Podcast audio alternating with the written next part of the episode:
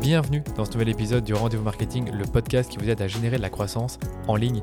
Si vous suivez l'actualité, vous n'êtes pas sans savoir qu'il y a tout juste un an, le 26 avril 2021, la mise à jour d'iOS 14 a été déployée. Pour moi et pour beaucoup de marketeurs, cette mise à jour a été un tournant pour la publicité en ligne et j'ai même envie de dire que ça a été un raz-de-marée qu'on craignait depuis des mois et qui allait bouleverser à jamais la publicité en ligne, notamment sur les médias sociaux comme Facebook, Instagram et tous les autres comme Pinterest, Snapchat, TikTok. Alors est-ce que c'est vraiment ce qui s'est passé suite à cette mise à jour? Eh bien la réponse est malheureusement oui. En un an, on peut dire que la publicité en ligne, notamment sur les médias sociaux, elle s'est complexifiée et elle génère des retours moins intéressants de manière générale pour les annonceurs. De plus, les annonceurs ont dû adapter leurs bonnes pratiques, leur stratégie et leur façon de mesurer la rentabilité de leur campagne parce que maintenant les stats sont un peu faussés. Et c'est ce dont je voulais vous parler aujourd'hui parce que j'ai une agence spécialisée dans les Facebook et Instagram Ads qui s'appelle DHS Digital. Et je peux vous dire que l'année passée, on a senti un impact fort de cette mise à jour sur les campagnes de nos clients dès le mois de mai 2021. Donc vraiment dès que la mise à jour a été euh, déployée. Et c'est pourquoi on a effectué cinq grands changements sur notre façon de gérer les campagnes et mesurer leur efficacité. Je vais bien évidemment vous en parler dans ce podcast, mais avant de vous en parler, j'ai envie de vous redonner du contexte sur la mise à jour d'iOS 14 et ce qu'on a observé de manière générale sur nos comptes. Alors je vais commencer par les conséquences, donc les conséquences vraiment pour tout le monde. Alors d'abord, comme première conséquence de la mise à jour d'iOS 14, eh bien, c'est qu'on a un tracking qui est amoindri si on a une partie des utilisateurs iOS qui vont refuser d'être traqués par Facebook et Instagram par exemple. Aujourd'hui, il se dit que plus de 80% des utilisateurs d'iOS ont refusé le tracking, donc je vous laisse imaginer l'ampleur des dégâts pour certains business bah, qui ont une grosse audience sur iOS. Deuxième conséquence, le retargeting fonctionne moins bien puisque les audiences personnalisées diminuent en taille. Évidemment, si vous refusez le tracking et vous allez sur mon site web et que vous avez refusé le tracking, moi je ne peux plus vous montrer de la publicité personnalisée. Donc mes audiences de retargeting diminuent en taille. Troisième conséquence négative, bien sûr, de la mise à jour d'iOS 14, c'est que l'optimisation des conversions de Facebook est amoindrie parce que le pixel récolte moins de données sur vos acheteurs ou sur vos prospects. Et comme Facebook en fait se base sur ces données pour optimiser vos campagnes, bah, s'il y a moins de données, ça marche un peu moins bien. Quatrième conséquence, l'attribution des conversions a évolué et ça c'était en début d'année 2021. Donc au départ, on avait une attribution très généreuse, 28 euh, jours clics et 1 jour vu. Donc ça veut dire que si vous achetiez 28 euh, jours après avoir cliqué sur une publicité ou un jour après l'avoir vue, eh bien Facebook s'attribuait la conversion. Aujourd'hui, on est sur du 7 jours clic et 1 jour vu, mais durant le, euh, la mise à jour de iOS 14, je sais que Facebook avait un peu changé ça, ils étaient passés à 7 jours clic, donc c'était plus très clair par rapport à ça. On, savait encore changer le, le, paramètre dans les réglages, mais c'était plus le paramètre par défaut. Aujourd'hui, le paramètre par défaut, c'est le 7 jours clic et 1 jour vu. Donc c'est quand même un peu moins bien que le 28 jours clic et 1 jour vu, ce qui fait que les résultats qu'on a aujourd'hui sont un peu plus réalistes que ceux qu'on avait auparavant. Cinquième conséquence euh, négative, c'est qu'on a un ranking des événements, c'est-à-dire qu'on doit sélectionner et dire à Facebook qu'on a 8 événements prioritaires et on peut uniquement optimiser nos campagnes pour un de ces 8 événements de conversion. De plus, Facebook va modéliser les conversions sur base d'une fenêtre 7 jours clic uniquement pour les personnes qui ont refusé le tracking et uniquement pour ces 8 événements de conversion par ordre de priorité. Donc si vous mettez par exemple l'achat comme événement prioritaire, eh Facebook modélisera en priorité les achats. Et il faut savoir aussi que la modélisation, elle peut prendre jusqu'à 3 jours. Donc évidemment, c'est très embêtant parce que si vous lancez une campagne à lundi, bah, en fait, vous ne pouvez, pas regarder les résultats avant jeudi pour voir quel a été vraiment l'impact de vos publicités du lundi. Donc ça, c'est un peu embêtant. Et dernière conséquence négative de la mise à jour d'iOS 14, en tout cas à mon sens, c'est qu'on a une disparition de certains outils et de certains rapports de performance. C'est-à-dire qu'auparavant, on pouvait savoir avoir une répartition des ventes par âge, par genre, par pays, par région, par placement. Ça, malheureusement, ça a disparu vu que Facebook modélise une partie des conversions. Et aussi, on a eu certains outils qui ont disparu, comme euh, Facebook Analytics. Je pense que c'est quand même directement lié euh, aux soucis de Facebook en termes de confidentialité des données. Et également, je pense l'outil Facebook Attribution n'est plus disponible, je suis quasiment certain. Et ça, c'est vraiment dommage parce que c'était pas mal d'outils qui nous permettaient d'avoir une bonne visibilité sur ce qui se passe vraiment sur notre site web et sur nos conversions, sur nos taux de conversion. Et maintenant, on l'a plus vraiment, donc c'est vraiment dommage. Maintenant, je vais vous parler des constats qu'on a fait pour nos clients et après ça, je vous promets, je, vous je vous parlerai des cinq changements qu'on a opérés sur nos campagnes. Mais d'abord, je reviens sur les constats très rapidement. Alors le premier constat, c'est que la taille des audiences personnalisées basées sur l'activité du site web ou de l'app, eh bien, elle a bien diminué. Et ça, évidemment, tout va dépendre de, votre site et de, qui vous attirez sur votre site. Est-ce que les utilisateurs sont plutôt sur iOS ou ils sont plutôt sur Android? Mais en tout cas, on a vu pour certains clients que ça diminué de moitié. Et ça, c'est vraiment frustrant parce que si vous aviez 10 000 personnes de votre audience et que euh, trois mois plus tard, vous n'en avez plus que 5 000 alors que vous avez le même trafic sur votre site, ah, malheureusement, c'est plus dur de faire du retargeting. Facebook modélise bien une partie des ventes et celle-ci arrive avec du retard.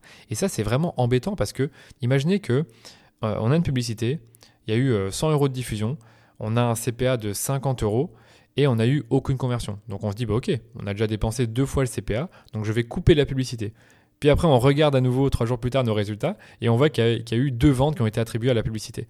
Et ça, c'est vraiment embêtant parce que finalement, la publicité, bah, elle génère des conversions euh, au CPA que nous, on veut. Malheureusement, ben, on l'a coupé parce que on pensait qu'elle ne performait pas, mais finalement, des conversions sont arrivées avec du retard. Et c'est vrai que c'est pas très intuitif tout ça, et ça fait que ça complique vraiment notre travail en tant que média buyer pour gérer les campagnes. On a également euh, des pertes de données liées aux événements de conversion, donc il y a simplement moins d'événements de conversion comme les ajouts au panier, les achats, les prospects qui remontent. Et ça, c'est vraiment, euh, certains me dit, hein, par exemple, tiens, je fais des campagnes pour générer des prospects, euh, je vois dans Facebook que j'ai eu 50 prospects. Par contre, quand je vais vraiment voir sur mon formulaire combien de prospects sont arrivés suite au trafic Facebook, j'en vois le double. ça, parfois, c'est un peu compliqué en termes de mesure de, se dire qu'il bah, y a la moitié qui n'est pas là. Alors, c'est rare quand, c'est ce cas-là, mais on peut se dire qu'il y a entre 20 et 50% du volume de conversion qui euh, a disparu et ça c'est vraiment embêtant. Euh, on a également constaté que les campagnes de remarketing elles ont perdu en efficacité et ça c'était inévitable parce que on a une diminution de la taille des audiences donc ça fait qu'il y a moins de gens à retargeter et en plus de ça on a des limitations en termes de tracking et en plus on a des changements des paramètres d'attribution donc on n'est plus sur du 28 jours clic et un jour vu, on est sur du 7 jours clic et un jour vu donc inévitablement le remarketing il perd en efficacité. Pareil pour les audiences similaires. Donc les audiences similaires, ce sont des audiences qu'on crée à partir de sources euh, bah, qui nous appartiennent. Donc par exemple euh, les, acheteurs, les visiteurs du site, les personnes qui ajoutent au panier. Mais comme ces sources, elles sont moins volumineuses, eh bien les audiences similaires perdent en qualité. Et en plus de ça, et ça c'est pas vraiment quelque chose qui a été confirmé officiellement et par d'autres agences avec qui je discute, c'est que euh, en début d'année 2022, j'ai discuté avec un account manager chez Facebook qui m'a fait savoir que Facebook avait des soucis d'algorithme en début d'année, ce qui faisait que les lookalikes étaient de moins bonne qualité. Je pense que si c'était faux, on me l'aurait pas dit. Donc j'ai quand même l'impression que c'est vrai. Après, je pense que ce souci a dû être réglé parce que c'était quand même en janvier qu'on en a parlé. Là, on est déjà euh, fin avril, donc normalement, pas de souci. Mais ce que je veux juste dire, c'est que les audiences similaires, elles ont perdu un peu en efficacité depuis iOS 14. Aussi, on a eu des résultats qui ont été beaucoup plus instables en mai, juin, juillet et août 2021. Puis après, ça a commencé à aller un peu mieux. Et donc ça, voilà, rien à dire par rapport à ça. Maintenant, ça va mieux. On, sent que euh, Facebook s'est amélioré dans tout ce qui est modélisation des conversions. Donc ça c'est cool, mais en tout cas, euh, si vous aviez eu des soucis en juin, juillet et août 2021, ben vous n'étiez pas le seul. Et enfin, les comptes qui ont des cycles d'achat qui sont plus longs eh ben, ont été les plus touchés. Et ça, c'est vrai qu'on le voit, on a quelques clients qui ont des produits qui coûtent assez cher et pour lesquels le cycle d'achat est plus long. Ben, comme le cycle d'achat est plus long, on sait qu'une personne qui va cliquer sur la publicité va pas forcément acheter dans les 7 jours. Et donc, inévitablement, ben, les ventes remontent moins qu'avant. Et ça, c'est un problème pour le client parce qu'il se, se dit que les campagnes sont moins rentables qu'auparavant et même pour nous parce que c'est plus compliqué d'optimiser, comme vous le savez, parce que Facebook se base sur les données qu'il récolte sur les campagnes pour optimiser la diffusion des publicités. Voilà pour vraiment tous ces constats. Maintenant, je pense qu'on peut passer vraiment au changement que nous, on a opéré sur nos campagnes et notre gestion de manière générale suite à ces conséquences négatives de la mise à jour d'iOS 14. Première chose qu'on a mise en place ou qu'on a vraiment changé, c'est que, étant donné que les, lookalikes fonctionnent moins bien, on a constaté que les intérêts bah, ont repris le dessus sur les lookalikes. Donc ça, je vous le disais, les audiences similaires, qu'on appelle aussi lookalike, elles ont perdu en qualité, étant donné que le pixel récolte moins de data. Par contre, les intérêts, eux, ils sont toujours là, et ils performent. Et c'est vrai que même si Facebook a éliminé des milliers d'intérêts, en réalité, ce qui nous importe, c'est le fait d'avoir des intérêts de qualité et qui permettent de toucher une audience large. Et ça, heureusement, ils sont toujours là. Et sur les 9 derniers mois, je dirais, on a constaté que sur de plus en plus de comptes qu'on gère, les intérêts reprenaient le dessus sur les lookalikes. C'est-à-dire qu'avant avant iOS 14, c'était plutôt l'inverse. On se disait que dès qu'on a un compte qui, qui performe bien, qui a beaucoup d'achats, euh, et qu'on faisait une lookalike, inévitablement, on était quasiment certain que la lookalike allait mieux fonctionner que les intérêts. Aujourd'hui, c'est plus vraiment le cas les lookalikes, elles fonctionnent toujours, mais vraiment moins bien qu'avant. Et ce qui fait qu'on est un peu moins dépendant de ces audiences et qu'on teste plus d'intérêts dans nos campagnes. Alors qu'avant, c'était, voilà, on y va sur les lookalikes, ça fonctionne trop bien, on a toujours des intérêts, mais on sait que le focus de notre acquisition, ça doit être sur les lookalikes et sur les sources qu'on allait euh, générer pour ces lookalikes. Si jamais vous voulez en savoir plus sur le ciblage par intérêt, j'ai heureusement fait un épisode là-dessus il y a quelques mois et qui est toujours d'actualité. C'était euh, une question qu'on m'avait posée sur comment est-ce que je fais mon ciblage par intérêt. Donc c'était l'émission Ask Danilo épisode numéro 12, mais on vous mettra quand même l'épisode dans les notes de l'épisode pour que vous puissiez le retrouver. Deuxième changement qu'on a pu opérer, c'est dans le retargeting. Alors, un constat qu'on a fait, comme je vous disais, c'est que les stratégies de retargeting ont changé, et donc du coup, on a opéré deux grands changements en retargeting. Le premier, c'est qu'on a dû élargir nos audiences de pixels, puisque le pixel récolte moins de données. Même si ça paraît contre-intuitif d'élargir l'audience, c'est que d'avoir les visiteurs sur 30 jours, d'avoir les visiteurs sur 90 jours. On pourrait dire, ouais, mais 30 jours, ce sont des personnes qui se souviennent bien de nous, et 90 jours, il y aura quand même beaucoup de personnes qui auront oublié notre marque. Alors c'est peut-être vrai, mais en fait, nous, ce qui nous importe, c'est d'avoir du volume euh, dans les audiences, et on sait que Facebook aime le volume. Donc en ayant des audiences qui sont plus larges, même si ça paraît contre-intuitif, ça a permis d'améliorer nos performances qui étaient en déclin parce que les audiences euh, justement des visiteurs sur 30 jours, pour certains clients, bah, elles devenaient trop petites en taille. Et donc Facebook euh, bah, se perdait un tout petit peu, c'est-à-dire que c'était un peu toujours les mêmes personnes qui ciblaient. Et du coup, il était bloqué dans la diffusion. Donc ce que je vous dis ici, ça se vérifie vraiment sur des comptes de taille moyenne. C'est-à-dire que si vous avez des euh, centaines de milliers de personnes sur votre site chaque mois, en théorie, vous pouvez continuer à cibler les visiteurs sur les 30 derniers jours. Mais si vous avez, allez, je dirais 30, 40, 50 000 visiteurs par mois, vous allez voir que 30 jours, c'est vite une limitation parce que Facebook, malgré tout, il arrive pas à, en fait à, à, populer l'audience suffisamment. C'est-à-dire que même si vous avez 50 euh, 000 visiteurs, peut-être que votre audience fera 20 euh, 000 personnes. Et même dans ces 20 000 personnes, Facebook ne va pas, va pas les toucher toutes. Il va peut-être en toucher une petite partie. Et donc pour moi, je trouve que les audiences visiteurs à 30 jours, elles sont moins efficaces qu'auparavant et il vaut mieux les élargir pour euh, avoir des performances qui sont meilleures. Et deuxième grand changement, bah, c'est qu'on n'est plus dépendant des sources de Facebook qui n'ont jamais vraiment été affectées par iOS 14 parce que tout se passe dans Facebook. Et donc d'un compte à l'autre, on a remarqué que les audiences d'interaction sur Facebook et Instagram fonctionnent mieux que les audiences des visiteurs du site. Même ça paraît encore une fois contre-intuitif de dire ça, parce que normalement, les personnes qui interagissent avec notre page Facebook et Instagram, c'est pas forcément euh, des personnes aussi loin dans le funnel que les personnes qui ont visité notre site. Et pourtant, on a des bonnes performances avec ces audiences-là. Ce qu'il faut savoir que les personnes qui interagissent avec votre page Facebook ou Instagram, ce sont aussi des personnes qui cliquent sur vos publicités. Donc des personnes qui ont montré une intention de euh, ben, d'achat en quelque sorte en tout cas. Donc des personnes qui ont montré un intérêt pour ce que vous faites. Voilà, en tout cas, je vous recommande vraiment d'inclure ces audiences dans vos campagnes, euh, si possible dans un, dans un ensemble de pubs séparés, et de continuer à faire grossir votre communauté en organique sur Facebook et Instagram.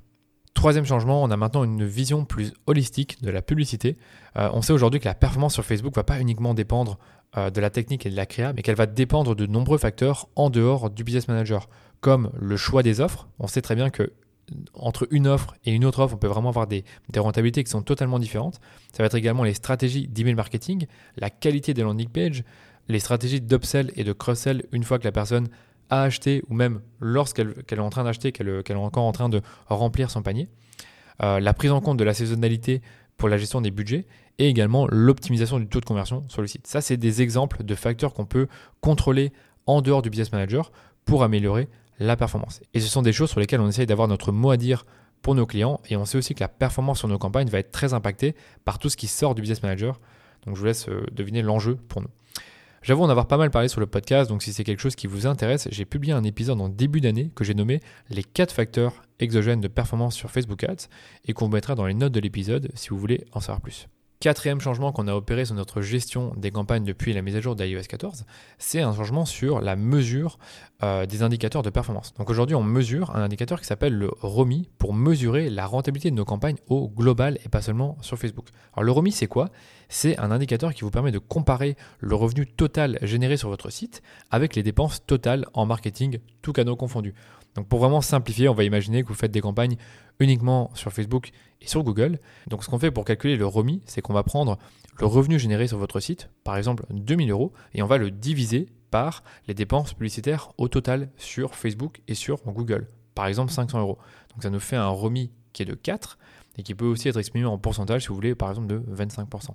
Alors pourquoi utiliser cet indicateur en particulier? Eh bien simplement parce que vous utilisez des données qui ne sont pas biaisées. C'est-à-dire les revenus totaux générés sur votre site, c'est la réalité.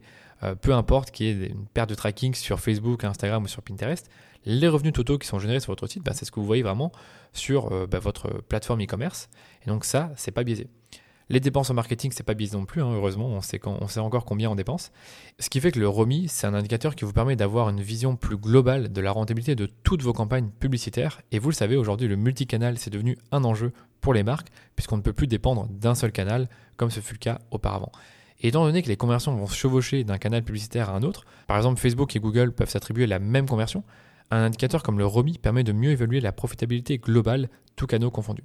Et ce qui est aussi intéressant avec le ROMI, c'est que vous allez pouvoir analyser s'il est corrélé avec l'évolution de votre ROS sur chacune des plateformes publicitaires. Et donc par exemple, si le ROS Facebook et le ROMI se suivent, c'est que vous êtes dans la bonne direction. Par contre, s'ils ne se suivent pas et que vous avez par exemple un remis très élevé et un ROS très bas, eh bien là, c'est que vous perdez probablement en profitabilité sur ce canal. Voilà pour le remis, je vais terminer par le cinquième changement qu'on a opéré dans notre gestion. Le cinquième changement qu'on a opéré, c'est qu'on dépend un peu moins du Power 5. Donc le Power 5 aujourd'hui de Facebook ne fait plus l'unanimité. Alors si vous ne savez pas ce que c'est le Power 5, c'est euh, des tactiques publicitaires qui sont basées sur l'automatisation et la simplification que Facebook conseille depuis euh, deux ans et demi, trois ans. Et ça concerne par exemple les placements automatiques où Facebook vous dit ben, il faut toujours mettre les placements automatiques, ça marche toujours mieux. Il y a également les créas dynamiques, le CBO, c'est-à-dire mettre le budget au niveau de la campagne et non pas au niveau de l'ensemble de pubs, et surtout la simplification du compte publicitaire. Et tout doucement, on se rend compte que le Power 5, donc les tactiques de ce Power 5, ne sont plus vraiment une vérité absolue. En tout cas, chez DHS, on essaie vraiment de challenger les pratiques du Power 5. Par exemple, on challenge le CBO, donc qui est le budget au niveau de la campagne, contre le EBO, qui est le budget au niveau de l'ensemble. Et on le fait en retargeting. Et quand on le fait en retargeting, ben, on observe parfois des meilleurs résultats quand on a cette gestion plutôt manuelle des budgets entre les différentes audiences de retargeting. On challenge aussi les placements automatiques en lançant des campagnes Stories Only. Ça, j'en ai déjà parlé sur le podcast de Social Selling où j'expliquais qu'on avait parfois des meilleures performances en Stories Only que sur le fil. Donc, du coup, on mettait plus de budget sur les Stories, alors que quand on laissait Facebook gérer le budget pour nous, il mettait pas forcément beaucoup de budget dans les Stories, alors que ça fonctionne bien. Donc ça, c'est un exemple parmi tant d'autres, mais ce qu'on a fait également, c'est qu'on a challengé la simplification du compte publicitaire. Et en fait, quand on voit que ça fait sens d'avoir deux campagnes distinctes, quand on a par exemple deux gammes de produits distinctes pour deux personas, eh bien on va préférer faire deux campagnes, alors que Facebook recommande plutôt d'avoir une seule campagne avec quelques audiences et d'avoir toutes nos publicités, quel que soit le produit, quelle que soit la gamme, dans ces audiences-là pour laisser Facebook gérer à notre place. Et on s'est rendu compte que pour certains comptes, eh bien, c'était pas forcément la meilleure solution, alors que Facebook ne recommande pas du tout de faire deux campagnes distinctes pour euh, bah, deux gammes de produits qui sont distinctes. Voilà, si ça vous intéresse d'en savoir plus sur cette pratique de subdiviser les campagnes pour des marques multiproduits, eh bien j'en ai parlé sur le podcast dans un épisode dédié qu'on vous mettra aussi dans les notes de l'épisode.